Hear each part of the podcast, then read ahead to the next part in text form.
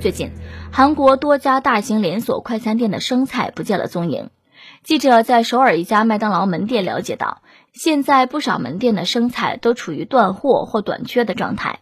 不仅如此，包括三明治连锁店赛百味在内的韩国多家知名快餐品牌的门店，近期也接连出现生菜供应中断的情况。一些门店也不得不临时停售沙拉等含有生菜的菜品。据了解，本月中旬，韩国生菜主产区江原道六成以上的生菜受冻。这几天看新闻，怎么感觉这韩国不是缺这个就是缺那个呢？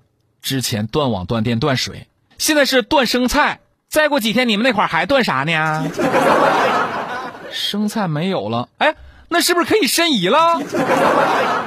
明天哥就去吃烤肉，一片烤肉我要两片生菜包，羡慕不？居然没有生菜，果然生活在水深火热之中。之前是白菜，现在是生菜，那么是时候教韩国欧巴学种菜了。咱们这块的青菜现在也挺贵的，不过看看隔壁韩国，吃不起牛肉，吃不起生菜，这心里就平衡多了。